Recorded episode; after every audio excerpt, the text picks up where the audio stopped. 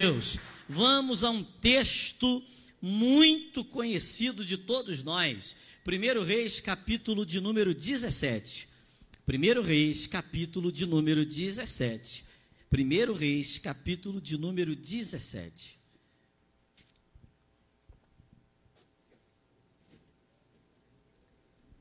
Esse texto me encanta todos os dias. Todos os dias esse texto me encanta, mexe com o meu coração. Eu quero louvar a Deus por todos vocês que estão acompanhando a transmissão. Alguns já me mandaram ali foto com a família.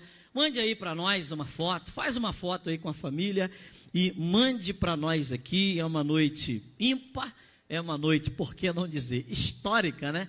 Em 49 anos que essa igreja há de completar, nos permitindo Deus, em outubro desse ano e creio que nós estaremos em circunstâncias bem melhores para que possamos fazer uma comemoração à altura.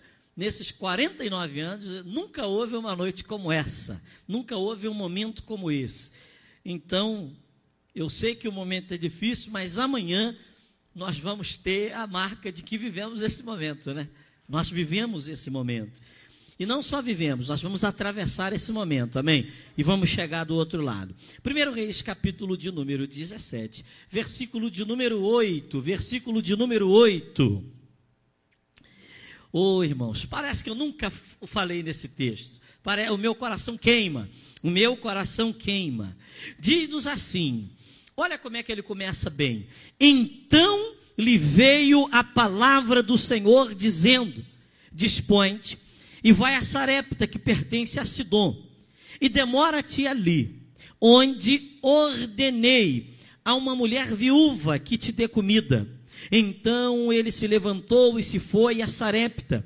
Chegando à porta da cidade, estava ali uma mulher viúva, apanhando lenha. Ele a chamou e lhe disse: Traze-me, peço-te uma vasilha de água para eu beber.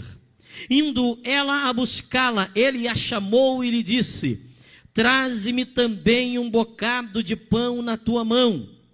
Porém, ela respondeu: Preste atenção nisso aqui. Tão certo como vive o Senhor teu Deus, nada tenho cozido. Há somente um punhado de farinha numa panela e um pouco de azeite numa botija. E veis aqui Apanhei dois cavacos e vou preparar esse resto de comida para mim e para o meu filho. Comê-lo-emos e morreremos.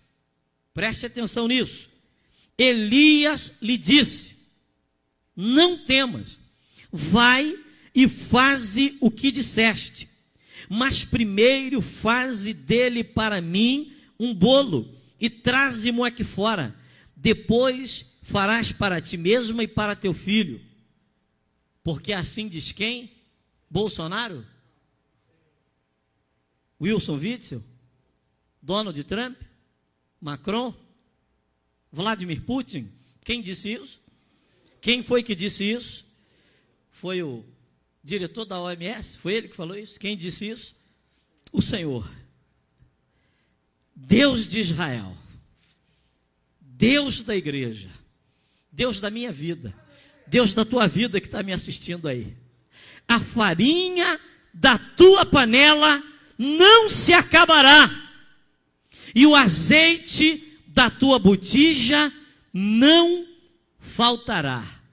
Quem está aqui e quem está em casa, brada isso, para acordar o teu vizinho, para despertar ele, porque ele está vendo mais notícias. Não sei se está na hora do Fantástico, porque domingo eu não fico em casa, mas vamos dizer isso Vamos declarar. Chega na tua janela e grita isso. Diga: a, pan, a farinha da panela não faltará, e o azeite da botija não faltará. Deus abençoe. Amados, esse texto, ele mexe com o meu coração de forma incrível. Há alguns anos na minha carreira ministerial, eu tenho me debruçado sobre esse texto. Eu tenho pensado nesse texto, eu tenho olhado para esse texto. A Bíblia que eu carrego comigo, eu já estou com ela há mais de uma década. Eu já estou com ela há algum tempo. E já não há espaço nela mais para nenhuma marcação nesse texto. De tantas que foram as noites, tem aqui 2011, 2013, 2018, 2015. Eu tenho por hábito anotar todas as vezes que falo num texto, para quando eu voltar, eu saber onde, onde eu falei e o que falei. E glória a Deus que o poço é fundo. E Deus tem trazido ao nosso coração, pelo menos, três coisas importantes. Três coisas que nós precisamos. Cadê? Eu falo onde aqui? Tirar a câmera aqui? Eu falo onde aqui? Lá. Três coisas que nós precisamos entender para que a gente não não perca, para que a gente não perca o fio da meada nos dias em que estamos vivendo. E reconheço que estamos vivendo dias inéditos. Estamos vivendo dias que os analistas mais aprofundados aí em toda e qualquer matéria não conseguiram prever. Isso é algo que não foi previsto. Algumas ondas que surgiram, exemplo, uma crise econômica, você é capaz de prever. Olha, vai ter uma recessão, vai ter um problema. Mas nós nunca imaginamos quando, lá pelo mês de fevereiro, início de março, começamos a ouvir as notícias que vinham de Wuhan, nós não imaginaríamos que as notícias que se iniciavam lá iriam afetar a nossa vida de maneira tão drástica, de forma que uns já estão trabalhando em casa, outros cerceados, é, praticamente, né, fomos cerceados da liberdade em algumas cidades da nossa ah, grande Niterói, já não se pode mais transitar livremente pelas ruas, sob pena de se receber uma multa que vai direto para o CPF daquele que for pego na infração, ou seja, aquele que tentar burlar a, o lockdown lá não é nem, não tem nem mais aquele, a, a, não é a quarentena, né, que você pode ir e vir, é o lockdown. E a gente nunca pensou nisso. A gente nunca pensou, e eu tinha uma coisa comigo, até engraçada. Eu pensava, o dia que eu tirar minha carteira de motorista, a primeira coisa que eu vou fazer é atravessar de carro a Ponte Rio Niterói. Não sei porquê. Eu tinha isso comigo. Quando eu pegar a carteira, que eu pegar o carro, a primeira coisa que eu vou fazer é atravessar a ponte Rio-Niterói. Fiz mais difícil. Peguei a carteira e fui a São Paulo na outra semana. Fiz mais difícil, mas glória a Deus. Já atravessei a ponte Rio-Niterói centenas de vezes. E você pensa que hoje você não tem a liberdade de pegar o seu carro e ir a Niterói, que está a 20 quilômetros daqui, 13 da ponte, mais alguma coisinha para chegar você não pode. Você vai chegar lá e alguém vai dizer para você: olha, pegue o retorno e volte para o Rio de Janeiro. Nós não imaginamos isso. Nós não imaginamos que na fila do mercado a gente teria que ficar a um metro de uma outra pessoa e os mercados que têm mais de mil metros quadrados tem que ter lá um, um, um, não sei se aquilo é um como é que é o nome desse negócio de marcar a temperatura de febre? Como é que é o nome? Um termômetro, é isso mesmo? É um termômetro maior para medir a temperatura e se tiver com febre, você não pode entrar. Se a temperatura estiver um pouquinho mais elevada, você é proibido de entrar. Nós não imaginamos viver esse tempo. Assim como esse tempo que nós estamos aqui inseridos nesse texto, é um tempo também que não estava previsto. Esse tempo não estava, é, as pessoas não contavam com ele. Ele é fruto de uma crise espiritual e ao mesmo tempo política entre um governante e um profeta que censura as ações do governante e por censurar as ações do governante, ele libera uma palavra, ele libera uma sentença e Deus chancelou. Deus assinou aquela palavra, houve seca, houve fome, e ele se desloca 200 quilômetros para o ribeiro de Querite, e ele fica lá. Você conhece a história, ele é alimentado pelo corvo, ele bebe da água do ribeiro, mas a Bíblia diz que, passados os dias, o ribeiro secou. E quando o ribeiro secou, ele recebe de Deus uma nova direção. Ele recebe de Deus uma orientação. Ele recebe de Deus uma palavra. Porque o que fazer? Para onde ir? A quem recorrer? Se a crise está estabelecida em todo o território nacional, não tem para onde fugir. Creio que os países vizinhos também estão sobrecarregados pela demanda de pessoas que saíram de Israel para buscar a sua sobrevivência em outros locais. Não tem para onde ir, mas ele recebeu de Deus uma orientação. Meu irmão, a primeira coisa que eu quero compartilhar com você nesta noite, nesse tempo de crise, nesse tempo tão estranho, tão diferente que a gente está vivendo, aguarde a orientação do Senhor. Aguarde a orientação do Senhor.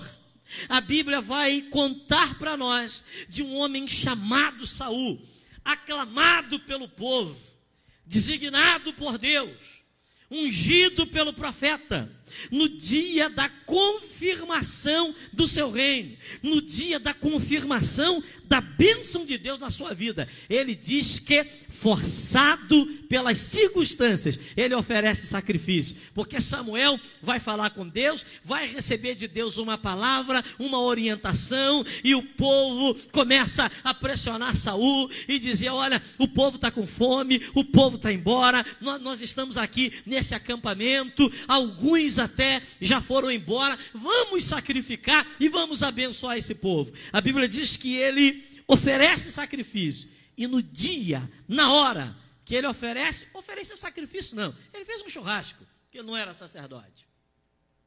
A Bíblia diz que o profeta de Deus chega naquela cena. E quando o profeta de Deus, ele chega naquela cena, ele diz: Que é isso, Saul?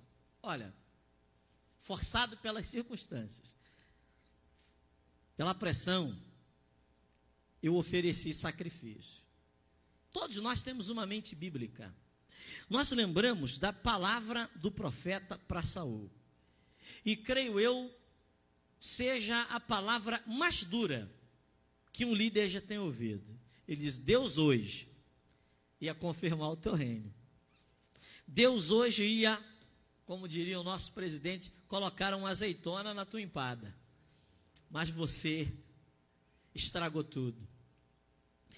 Você por não aguardar a orientação, você por não aguardar a determinação, você perdeu a bênção. Sabe, irmãos, nós estamos em uma época em que precisamos tomar decisões todos os dias.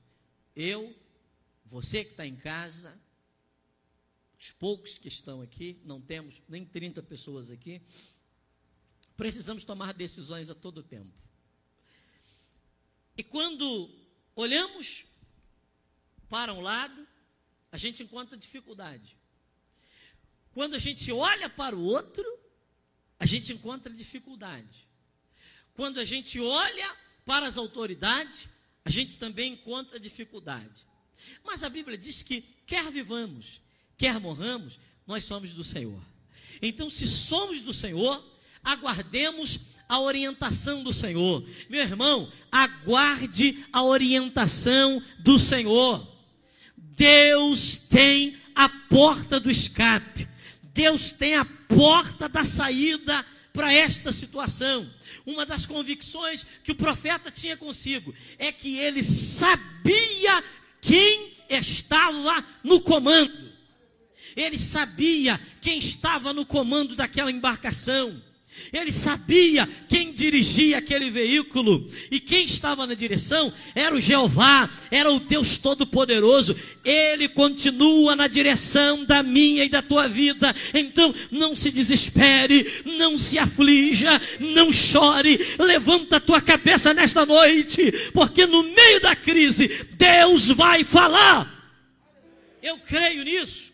Eu creio que Deus ainda fala e você precisa acreditar nisso. Nós precisamos acreditar nisso. Deus ainda fala, mas quando Ele vai falar? Diga, quando Ele quiser. Porque Ele é Deus. Quantas palavras proféticas eu conversava com o meu amigo pastor Luciano Domingos essa semana. em outras situações que ocorreram nesse país. Quantas profecias circularam pelo WhatsApp aí, né? Quantas profecias? Alguém dizendo: olha, vai acontecer isso, vai acontecer aquilo. E eu não sei se você lembra, mas na época, bem antes do mensalão, houve um pastor que trouxe uma palavra de juízo, dizendo: olha, Deus vai trazer à tona a corrupção, Deus vai mostrar tudo. E de fato, aquela palavra se cumpriu, aquela palavra aconteceu, a ponto de termos dois ex-presidentes da República presos. Por pouco tempo, mas presos. Coronavírus. Alguém teve uma palavra profética? Ninguém teve. Ninguém falou.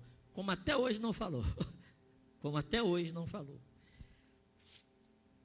Mas eu creio que o nosso redentor vive. E que no tempo que ele desejar falar, ele vai falar. E sabe, irmãos, bendito será aquele que estiver na posição quando ele falar. Porque para onde ir? Se a gente vai no banco pegar um dinheirinho que o governo deu, a fila é quilométrica. Lojas fechadas, eu passo pela cidade de carro orando. Porque sei que muitas das lojas que estão fechadas hoje, quando normalizar, não vão conseguir. Empresários pressionando os governantes mas a palavra do Senhor vem, amado, então espere. A palavra do Senhor vem. Há uma outra verdade aqui. Ele não entrou em pânico. O salmista Davi, ele nos ensina algo muito precioso em muitos dos seus salmos. Ele conversava com a sua própria alma. Em vários salmos de Davi, a gente vai ver ele, ele falando com a sua alma, ele falando consigo mesmo. Espera em Deus. Digo a minha alma, espera em Deus. Ele falando com a sua alma, ou seja, ele ministrando sobre a sua vida. Meu irmão, eu tenho uma pergunta para todos nós aqui essa noite. O que, que a gente tem falado com a nossa alma? O que a gente tem falado com a nossa alma? Meu Deus, eu vou morrer. Irmão, que eu vou morrer? Você sabe que dia eu descobri que eu vou morrer? Se eu te falar, você não acredita. 6 de 10 de 1983, o dia que eu nasci, eu descobri que eu ia morrer. Ou tem alguém aqui que não vai morrer? Tem alguém em casa que não vai morrer? Todos morreremos.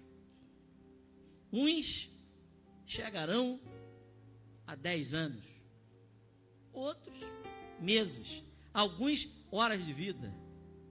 Outros, como tive vendo no Face, um pastor em Madureira, pastor Manuel Cardoso, que ontem completou 100 anos. 100 anos, lúcido, andando, orando, pregando, indo todos os cultos. 100 anos de idade. Completou ontem, pastor Manuel Cardoso, de Madureira. Todos morreremos. Agora, como morreremos? Alguém vai sofrer um acidente, alguém vai, não sei, vai ter um infarto, alguém vai tropeçar, um tumor, não sei, todos morreremos. Mas eu preciso dizer à minha alma: quieta-te. Porque, irmãos, eu penso que, e eu preciso que você trabalhe isso no teu coração o resultado emocional, ele é mais danoso do que o próprio vírus. Porque se nós pegarmos os dados daqueles que já foram curados, é infinitamente superior aos que morreram, não desprezando aqueles que morreram, e morreram pessoas da nossa igreja. Mas nós somos tomados, irmãos, todos os dias, nós somos assaltados pelas más notícias. E o que, que vai acontecer conosco? Isso vai impregnando em nós. Então, amanhã, tudo vai ficar bem. E você sabia, pastor Henrique, que vai ter gente que não vai no shopping mais?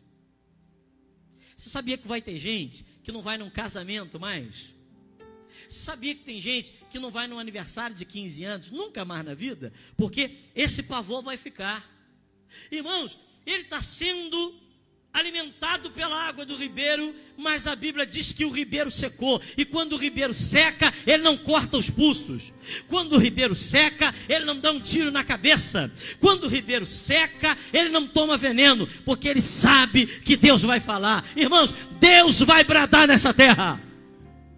E eu preciso tranquilizar o meu coração, porque eu sou dele. E se ele quiser usar o Covid para eu morrer, é porque foi a vontade dele. Essa foi a vontade dele. Nós precisamos ter. Mas sabe, irmãos, eu quero caminhar, porque não dá para a gente estender muito hoje. Mas é um, quinte de Deus aqui. Diga comigo, no meio do caos. Ah, diga mais forte, irmão. Diga no meio do caos tem boas notícias. Hoje, para você ter a convicção plena de uma notícia, leva um tempo. Leva um tempo. Me lembro que há poucos meses atrás, quando morreu o jornalista da Band, nós estávamos na mesa almoçando, eu estava com um grupo de pastores, e quando eu li a notícia, eu disse: Olha, o Boechat morreu. Caiu um helicóptero e morreu. Alguém estava na mesa disse: Fake news. Disse, Mentira. Fake news. Mentira. Ouvi o cara agora de manhã e o dia que ele morreu, eu também o ouvi pela manhã. Eu ia ouvindo ele todos os dias de manhã. E outros, não, isso é mentira. Isso aí é toda hora o pessoal fala que alguém morreu. E daqui a pouco foi se tomando conta das TVs, foi se tomando conta da internet, e nós detectamos que aquilo era verdade. Por quê? Porque hoje existe a chamada fake news. E o que é a fake news? É a notícia falsa. Nós precisamos ter muita sensibilidade espiritual. Ouça isso você que está em casa. Porque quando a boa notícia de Deus chegar, a gente pode pensar que é fake news. A gente está orando para Deus falar. A gente está orando para Deus fazer. Mas é tanto fake news, Hugo Levi, que a gente pode achar que é fake news. Mas sabe, irmãos, essa mulher, ela me ensina a ser alguém que sabe discernir. Todo mundo tem fome, ninguém tem pão, ela só tem um pouquinho de comida em casa, mas ele diz: a farinha da tua panela não se acabará e o azeite da tua botija não faltará.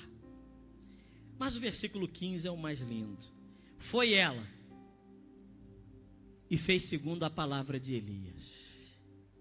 Meu irmão, eu caminho para concluir essa reflexão, dizendo a você que dia menos dia, acredita, abra tua mão para receber, porque isso é verdade. Abra a tua mão para receber, porque isso é verdade dia menos dia, a palavra de Deus vai entrar em cena.